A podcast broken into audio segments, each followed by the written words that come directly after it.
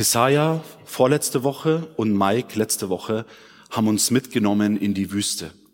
Und wir sind in die Bibel, in die Kapitel von Mose hineingegangen und wir durften ja viel lernen über die Israeliten, über das Volk und über ihren Weg mit Gott durch die Wüste. Und ja, wie die Israeliten, wie wir gehört haben, immer wieder nicht geglaubt haben, nicht vertraut haben, immer wieder abgefallen sind, vom Glauben auch Götzen angebetet haben. Und das ist eine schwere Geburt. Und wir haben aber auch gelernt, dass so oft es auch was mit uns zu tun hat. So oft finden wir Parallelen im Alten Testament, wo wir uns selber bei der Nase packen können oder selber auch einfach überführt fühlen und merken, ja, hey, das spricht mich jetzt gerade an. Und ich konnte mich total identifizieren. Ich bin sehr, sehr oft, auch wie das Volk Israel, am Meckern, habe kein Vertrauen, obwohl ich schon so viel Dinge mit Gott erlebt habe, obwohl er schon so oft in meinem Leben gezeigt hat, dass er treu ist. Und trotzdem fällt es mir manchmal einfach schwer. Und dazu soll heute diese Predigt dienen. Das, was ich aufs Herz bekommen habe von Gott, ist gar nicht über das verheißene Land, sondern der Weg dorthin und wie Gott sein Volk dann darauf vorbereitet hat. Aber wir wollen beginnen ganz am Anfang. Und für mich ist einer der tragischsten Situationen auf dieser Reise in der Wüste hin zum verheißenen Land, ist für mich eigentlich die Situation gewesen, wo Gott sein Volk schon vor das verheißene Land geführt hat und zu Mose gesagt hat, sende Kundschafter, sende Botschafter aus in das verheißene Land und, oder auf den Berg und, und kundschaftet es aus, da wo ihr es sehen könnt und guckt, was in diesem verheißenen Land auf uns wartet. Schaut die Früchte, nehmt Früchte mit und, und, und prüft, ist, ist es wirklich ein Land, wo Milch und Honig fließt?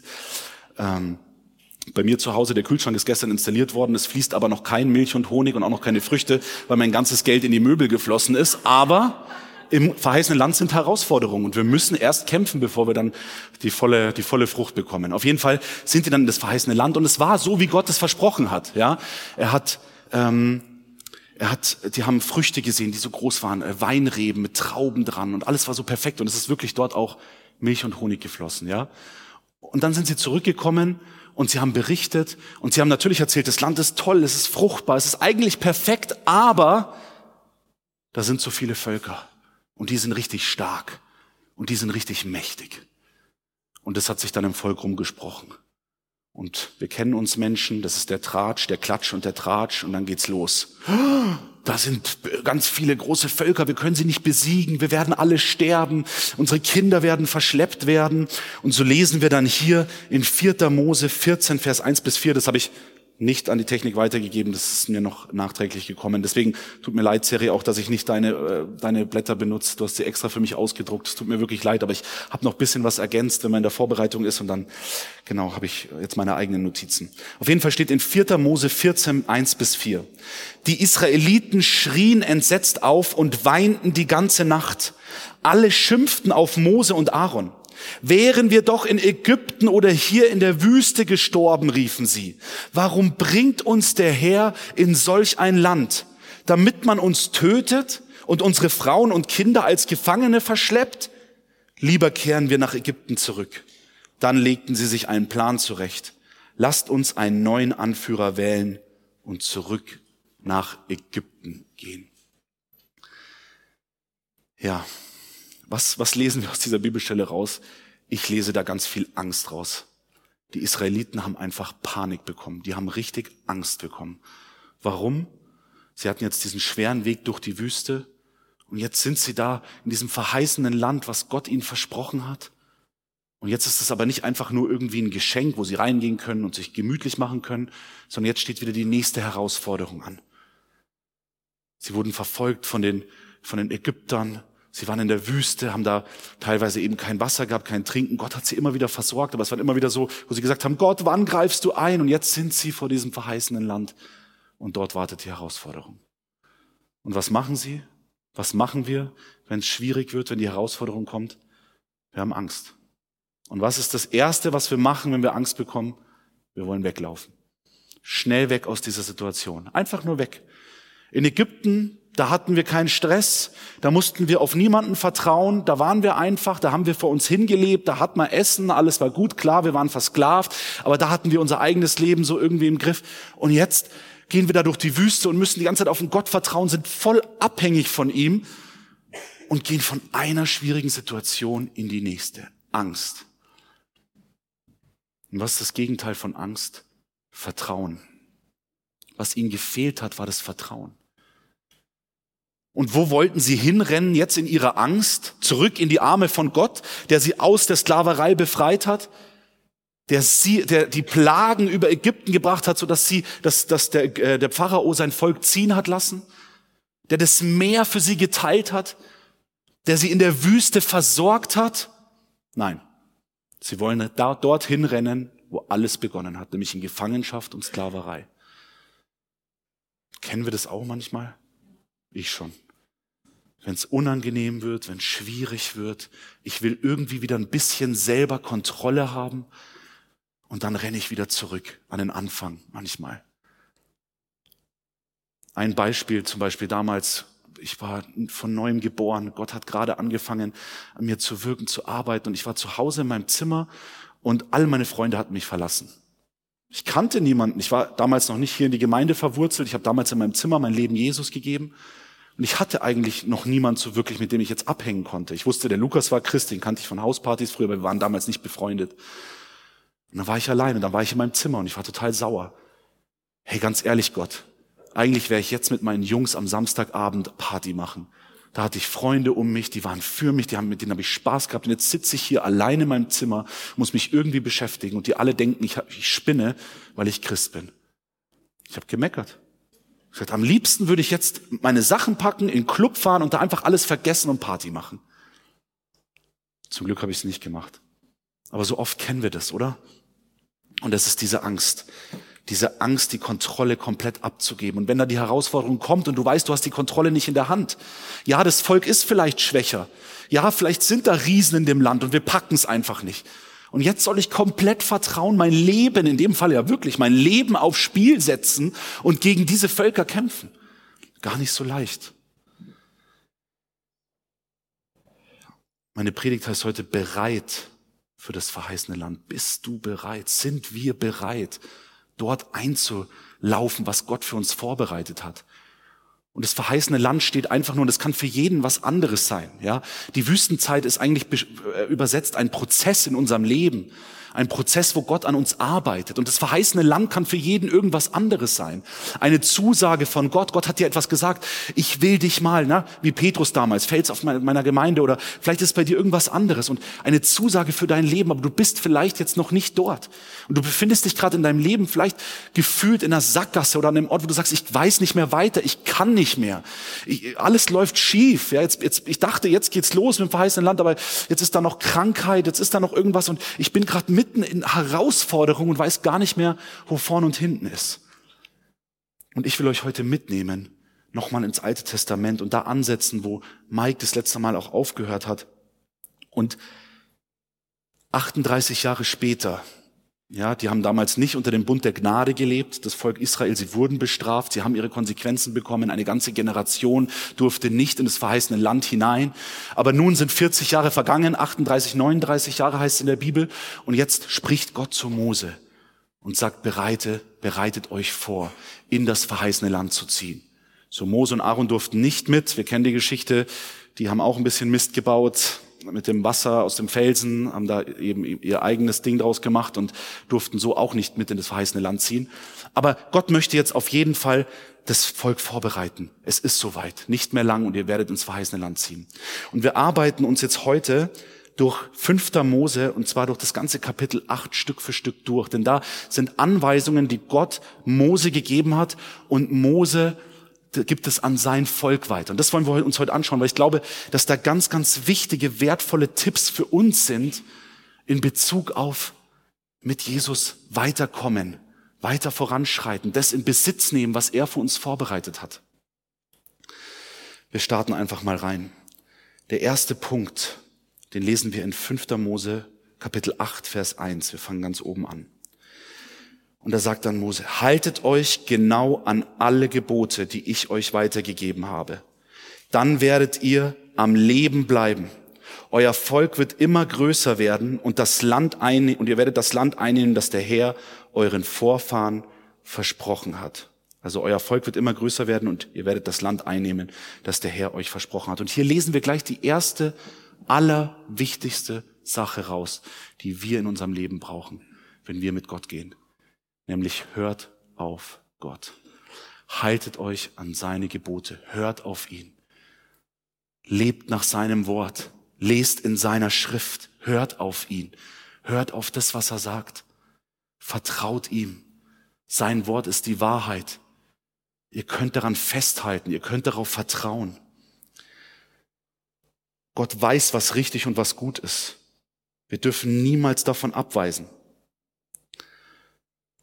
Ganz häufig ist es aber so, dass wir sagen als Christen auch, ja, wir machen lieber, wir gehen lieber unseren eigenen Weg.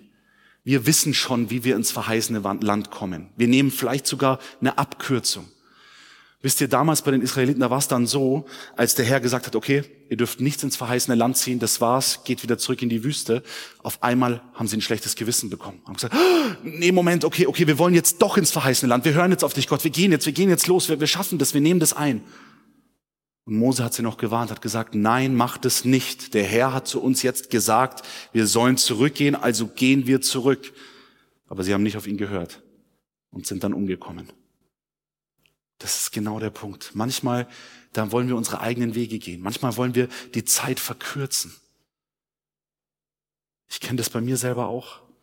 Manchmal will ich einfach die Zeit verkürzen. Ich kann nicht mehr warten. Ich weiß noch damals, wie, wie ich frisch Christ geworden bin eigentlich. Und dann äh, haben mich die, die Jungs, die Jugendlichen hier mit aufs Extreme Camp genommen und gesagt, Maxi, du musst da unbedingt hin. Ich wollte eigentlich gar nicht. Und dann habe ich mich da in eine Frau verliebt. Meine Güte, war das ein Drama. Meine Güte. Die österreichischen Frauen, die haben es mir angetan. In die eine habe ich mich wirklich verliebt. Und es war ganz schwierig, weil für mich war das okay. Gott, du hast mir meine Frau gezeigt. Das ist mein verheißenes Land. Und ich werde da jetzt Gas geben. Ich werde da reingehen, ich werde fasten, ich werde beten. Das ist dein Wille, ich gehe voran. Und es ist leider tatsächlich wirklich in der Sackgasse geendet. Also es war wirklich schwierig. Ja. Gott hat immer wieder zu mir gesagt, Maxi, er hat mich wirklich auch gewarnt in meinem Herzen gesagt, Maxi, ich will an dir arbeiten. Ich will unsere Beziehung stärken. Ich will dich erstmal bereit machen. Ja, du bist noch nicht bereit. Und ich damals, ja, meine Güte, jeden Durchbruch, den ich hatte, habe ich, jetzt bin ich bereit. Jetzt weiß ich, ich bin ready für die Ehe. Jetzt war, jetzt ist alles gut. Und wenn ich heute zurückschaue auf diese Jahre, denke ich mir, meine Güte, Jesus, hast du mich bewahrt? Hätte ich das Ding gegen die Wand gefahren, ey. Ohne Witz. Danke, Jesus, dass du mich davor bewahrt hast. Aber ich wollte und ich bin Abkürzung gegangen. Ich habe ihr geschrieben und das war dann sehr schmerzhaft, weil es nicht erwidert wurde und so weiter und so fort. Wir versuchen Abkürzungen zu gehen. Aber Gott weiß, wann der richtige Zeitpunkt ist. Gott hat doch den Plan schon in der Hand. Er will dich doch, er will doch, dass ich eine tolle Frau bekomme. Amen. Das kommt ja auch. Aber zu seiner Zeit. Manchmal muss man ein bisschen warten. Manchmal muss man geduldig sein. Und lieber gehe ich noch ein paar extra Runden durch die Wüste und lass an mir arbeiten, bevor ich überstürzt in das verheißene Land und dann da von so einem Volk überrannt werde. Und das ist auch ein, großer Punkt, aber ich will jetzt. Aber ich will doch jetzt. Und ganz oft sind wir Christen so, wir wissen, wenn das jetzt, wenn das jetzt eintrifft, dann ist das die Lösung für mein Problem. Dann wird alles gut werden. Wenn ich jetzt einen Partner habe, meine Güte, dann sind meine Depressionen weg. Wenn ich jetzt den Partner, der wird, mir, der wird mich trösten, dann ist alles gut. Wenn jetzt der Partner kommt, dann wird alles gut werden. Die Wahrheit ist nein. Gott ist der, der alles gut macht. Er ist dein Heiler. Er ist dein Versorger. Er wird sich um dich kümmern. Nicht dein Partner, der ist dafür nicht zuständig, um dich aus irgendwelchen seelischen Dingen rauszuholen. Dafür ist Gott zuständig. Aber ich spreche wirklich zu euch. Gott sagt, wartet, seid geduldig. Ich hab das für euch. Ich will's euch schenken, aber bitte macht nichts überstürzt. Es wird kaputt gehen, es wird gegen die Wand fahren. Wir müssen auf Gott hören. Erster Punkt. Haltet euch genau an meine Gebote. Gott sagt hier, ich will, dass euer Volk immer größer wird. Ich will, dass ihr das Land einnehmt. Aber haltet euch an das, was ich sage. Bitte hört auf mich. Geht nicht wieder eure eigenen Wege. Gießt euch nicht wieder ein Kalb aus Gold. Das geht nach hinten los. Weiter geht's. Zweiter Punkt. Den zweiten Punkt habe ich genannt, lernt aus eurer Vergangenheit. So wichtig. Wir lesen in 5. Mose 8, 2 bis 3. Jetzt sind wir bei Vers 2 bis 3. Erinnert euch an den langen Weg, den der Herr, euer Gott, euch bis hierher geführt hat. An die 40 Jahre in der Wüste. Er ließ euch in Schwierigkeiten geraten, um euch auf die Probe zu stellen. So wollte er sehen, wie ihr euch entscheiden würdet. Ob ihr auf ihn hört, ob ihr nach seinen Geboten leben würdet oder nicht. Er legte euch Entbehrungen auf und ließ euch hungern. Dann gab er euch das Manna zu essen, das weder ihr noch eure Vorfahren kanntet. Er wollte euch damit zeigen, dass der Mensch nicht allein von Brot lebt, sondern von allem, von, sondern vor allem von den Worten des Herrn. Manchmal lässt Gott Prüfungen in unserem Leben zu, oder? Heißt es deswegen, dass Gott böse ist? Nein. Aber manchmal lässt er diese Herausforderungen zu. Warum? Weil diese Prüfungen uns manchmal selber zeigen, wo wir gerade stehen in unserer Beziehung mit Gott. Und mir persönlich zeigt es ganz oft, ob ich für manche Dinge bereit bin oder nicht. Wenn mir so wichtig ist, was Menschen von mir denken und ich nur vom Applaus lebe, ist es dann klug, hier oben zu stehen? Ich glaube nicht. Dann muss ich an meinem Herz arbeiten, dann muss ich zurück in mein stilles Kämmerlein gehen. Also nicht ich muss an meinem Herz arbeiten, er wird es tun. Aber das Wichtige ist, dass wir zu ihm kommen, ehrlich und sagen, Herr, guck mal, ich mache meine Predigt abhängig davon, ob ich einen GLC-Applaus bekomme, ob, ob mich die Leute gut finden. Ich wähle die Themen aus, nicht nach dem, was du mir sagst, sondern danach, was die Leute hören wollen, weil ich weiß, dass es gut rüberkommt. Nein, das geht nicht. Das kann ich nicht machen. Zurück an den Ort, wo Gott mich haben will. Prüfungen sind dazu da, dass wir wachsen. Prüfungen sind eigentlich ein Geschenk von Gott, damit wir bereit sind für das, was kommt. Wenn ich heute schon da stehen würde, wo der Herr mich irgendwann mal haben will, dann würde ich untergehen, meine Lieben. Ich würde untergehen. Mein ganzes Leben lang bete ich für Erweckung. Herr, bitte schenk Erweckung. Und dann schaffe ich es mich aber noch nicht mal, mit drei, mich um drei Leute in Fam zu kümmern, mich privat mit denen zu treffen, Zeit mit ihnen zu verbringen, für sie zu beten und ein bisschen Jüngerschaft zu machen. Aber ich will die große Erweckung haben. Natürlich. Ich will am liebsten vier bis fünf Gottesdienste am Tag, bin aber nach zwei mit Fam und dem hier schon so K.O., dass ich sage, jetzt brauche ich erstmal einen Sabbattag. Wie soll das funktionieren? Gott will uns vorbereiten. Er will uns trainieren. Er will uns stärker machen. Vorbereiten auf die Zeit, die jetzt kommt. Weil das verheißene Land bedeutet so viel wie, dort wirst du verankert, verwurzelt sein und Frucht bringen. Dort ist der Ding, wo du vielleicht in deinem Dienst bist, den Gott für dich vorbereitet hat. Vielleicht ist es auch irgendwie ein Durchbruch in deinem Leben, nach dem du dich schon so lange sehnst. Aber die Wahrheit ist, die Herausforderungen hören nicht auf. Und das lesen wir auch gleich weiter. komme ich gleich zum nächsten Punkt und der knüpft daran an. Was ist das Gefährlichste im verheißenen Land? Die Bibel sagt es uns. Was ist eigentlich das Gefährliche daran? Ich habe jetzt eine Sache übersprungen. Ich lese es ganz kurz vor. In 5. Mose 8, 10 bis 14 sind wir jetzt. Wenn ihr dann im verheißenen Land reichlich zu essen habt, preist den Herrn, euren Gott, für das gute Land, das er euch geschenkt hat. Hütet euch davor, ihn zu vergessen. Das kennen wir alle. Also meine Gebetszeiten, wenn es mir nicht gut geht, sind Feier. Wenn ich irgendwas hab, wo ich Durchbrüche brauche, da geht's ab. Wenn es mir richtig gut geht, mein Konto voll ist, keine Probleme, gerade läuft alles gut, sieht es bei mir ganz anders aus. Warum? Immer wenn wir alles haben, wenn wir komplett, dann, dann kommen wir in so einen Ruhemodus. Dann geht es ganz schnell mal. Na, heute nicht Catch the Fire brauche ich, ich möchte ein bisschen ausruhen. So schnell werden wir träge, so schnell, also ich, ich werde träge, werde müde, wenn alles perfekt läuft. Und dann, wenn aber wieder irgendwas ist, Jesus, Jesus, komm, jetzt Predigtvorbereitung, Jesus, Jesus, auf einmal wieder Vollgas. Das ist immer das. Wenn wir den Herrn brauchen, dann sind wir voll da. Aber wenn es uns gut geht, flacht das alles immer wieder so ein bisschen ab. So, Hütet euch davor, ihn zu vergessen und seine Gebote, Weisungen und Ordnungen zu missachten, die ich euch heute weitergebe. Denn das könnte geschehen, wenn ihr genug zu essen habt, wenn ihr schöne Häuser baut und bewohnt, wenn eure Herden wachsen und ihr reich werdet an Gold, Silber und anderen Güten, Gütern. Geld ist das, ist das Übel, das Böse, die Wurzel allem Böses, sagt man. Wenn es einem gut geht, dann ganz, ganz schnell, dass man sich aufs Geld verlässt. Alles ist gut, ich kann alles kaufen. Dann könntet ihr, geht's hier weiter, überheblich werden und den Herrn, euren Gott, vergessen. Wir lesen das schon im Alten Testament. Gott hat sein Volk davor gewarnt, hat gesagt, wenn ihr jetzt dann gleich, ich bereite euch darauf vor, wenn ihr in dieses verheißene Land einziehen werdet, und da wird's toll sein, Gott wird euch segnen, alles wird kommen, vergesst ihn nicht. Vergesst nicht, wer euch das getan hat. Und vergesst dabei auch nicht, wer euch aus der Sklaverei in Ägypten befreit hat.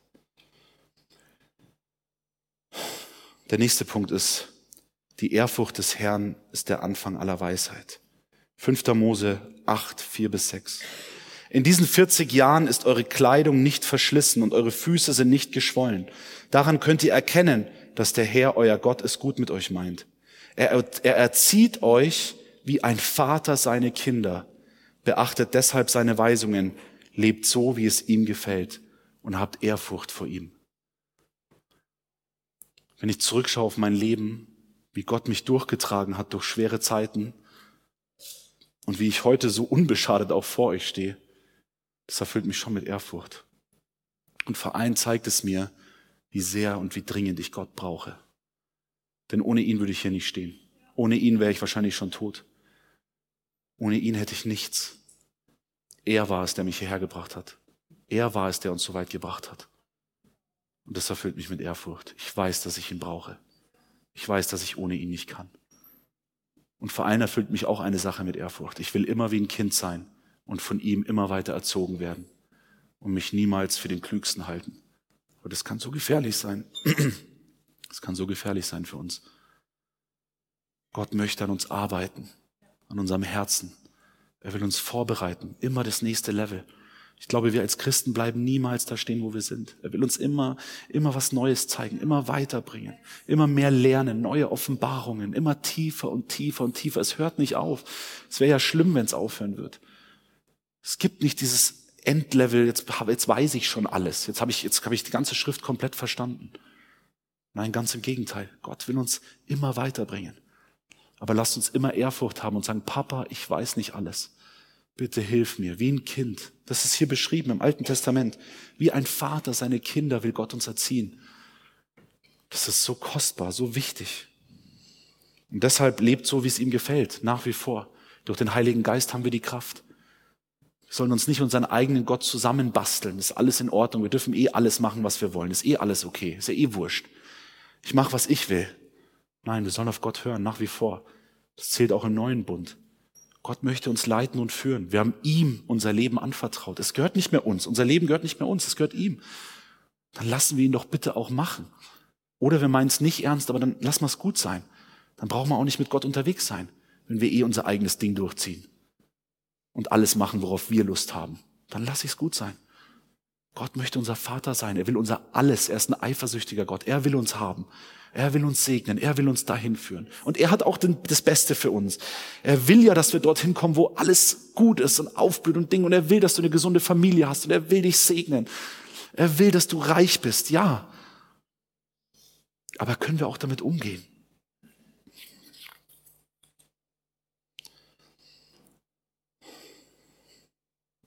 Eben der nächste Punkt, ich habe es auch schon angesprochen, aber der wird es nochmal wiederholt. Vergesst die Wüste nicht. 5. Mose 8, 15 bis 16. Er war es, der euch durch die große, schreckliche Wüste geführt hat, wo Giftschlangen und Skorpione lauerten. In diesem ausgedörrten Land ließ er für euch Wasser aus dem harten Felsen hervorquellen und gab euch Manna zu essen, das eure Vorfahren nicht kannten. Durch diese schwere Zeit wollte er euch auf die Probe stellen, um euch danach umso mehr mit Gutem zu beschenken, steht hier. Umso mehr. Die gute Nachricht ist, jede schlechte, jede schwere Zeit hat ein Ende. Und Gott will dich danach mit Gutem beschenken. Nutz diese Wüstenzeit, um ihm zu vertrauen, um an dir arbeiten zu lassen. Er wird dich ans Ziel bringen. Und er weiß, dass es hart ist. Er weiß, dass es schwierig ist. Er weiß, dass es anstrengend ist. Und er lässt uns nicht allein. In einer Feuersäule geht er vor uns her in den schwierigen Zeiten. Er ist mit uns. Wir können ihn hören, wir können ihn sehen, wir können ihn erleben. Wir können jederzeit zu ihm kommen und zu ihm beten. Und er wird unsere Gebete erhören. Im Namen seines Sohnes Jesus. Das hat er uns zugesagt. Er wird uns hören, auch in der Wüste. Und das habe ich immer so erlebt. Auch wenn ich vielleicht noch nicht da bin, wo Gott mich irgendwann mal haben will. In der Wüstenzeit ist Gott mein Versorger und er gibt mir alles, was ich brauche. Unter anderem das kleine Engelchen Andi. Amen. Er weiß, was wir brauchen.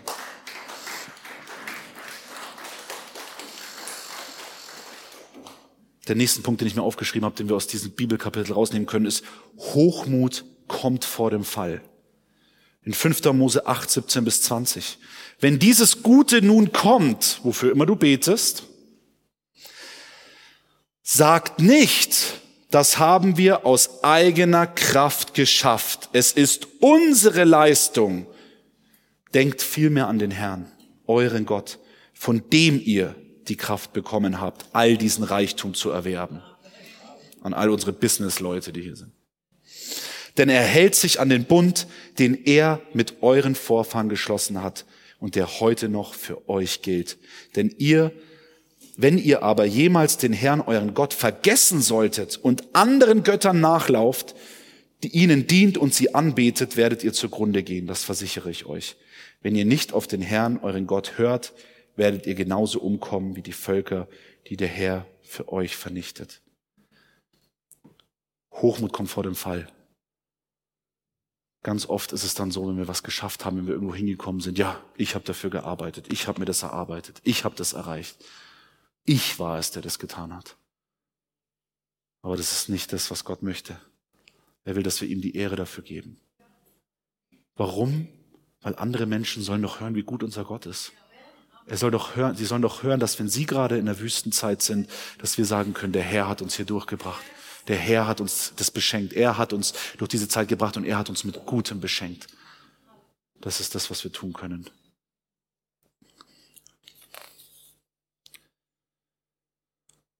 So oft denke ich mir, die Wüste ist eigentlich der perfekte Ort für mich. Weil in der Wüste, da werde ich geschliffen, da werde ich geformt. Da bereitet Gott mich vor. Da gehe ich immer wieder auf meine Knie. In der Wüste weiß ich, dass ich den Herrn wirklich brauche weil da bin ich bei ihm ganz nah. Da sitze ich vor seinen Füßen, höre ihm zu, sag, Herr, ich brauche dich jetzt, ohne dich geht's nicht. Wenn ich alles hab, dann habe ich alles. Brauche ich auch für nichts beten. Aber es geht darum, dass Gott möchte, dass wir nie vergessen, dass wir abhängig sind von ihm. Auch in den Zeiten, wo es uns gut geht. Auch wenn wir dann im verheißenen Land sind. Immer wieder zurückschauen in die Wüste und sehen, okay, Gott ist es der mich da durchgeführt hat. Und vielleicht geht's da mal wieder in eine Wüstenzeit. Wie gesagt, es sind immer wieder Phasen im Leben. Die ziehen sich manchmal. Manchmal denken wir, ja, wir waren eigentlich im verheißenen Land, das war alles gut. Und dann geht's aber wieder in eine Zeit rein, wo wir sagen, boah, gerade ist wieder echt heftig. Aber wir können so viel lernen aus der Schrift, immer wieder uns vor Augen halten.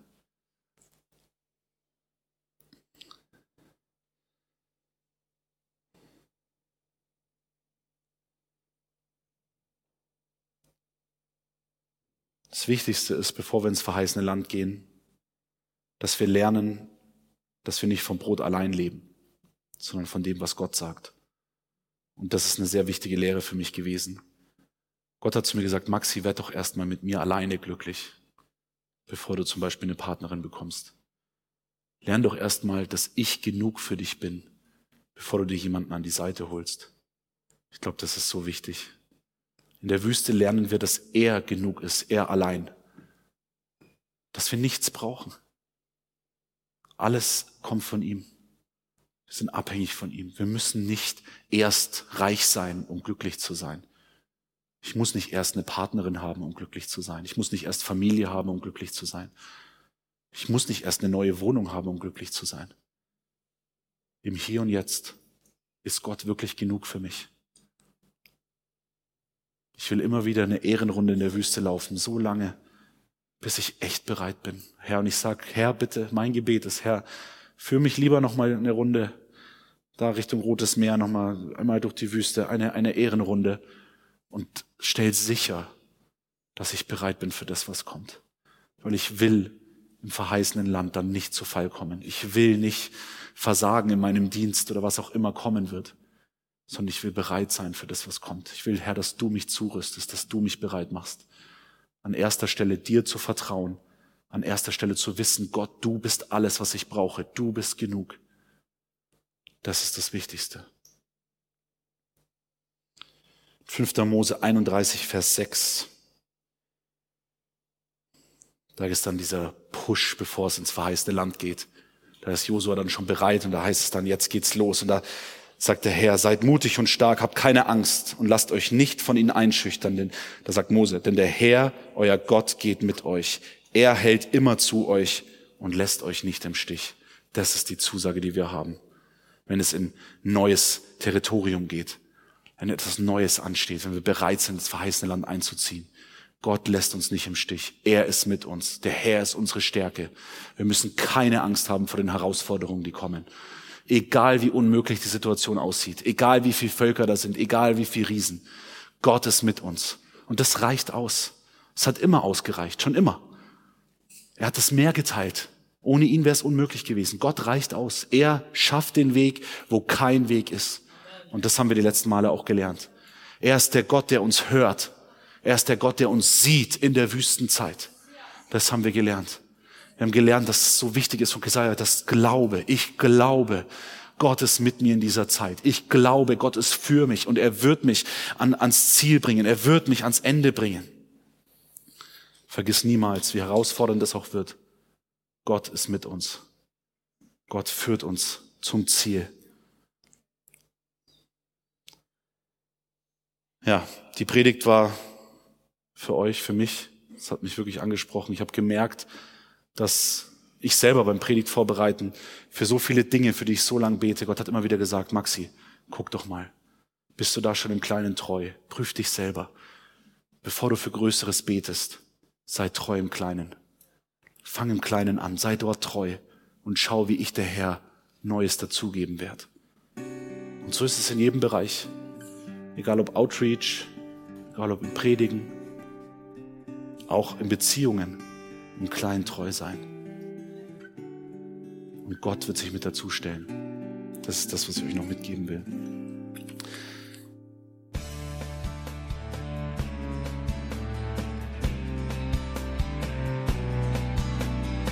Liebe Zuhörer, das war ein Ausschnitt eines Gottesdienstes hier im Gospel Life Center.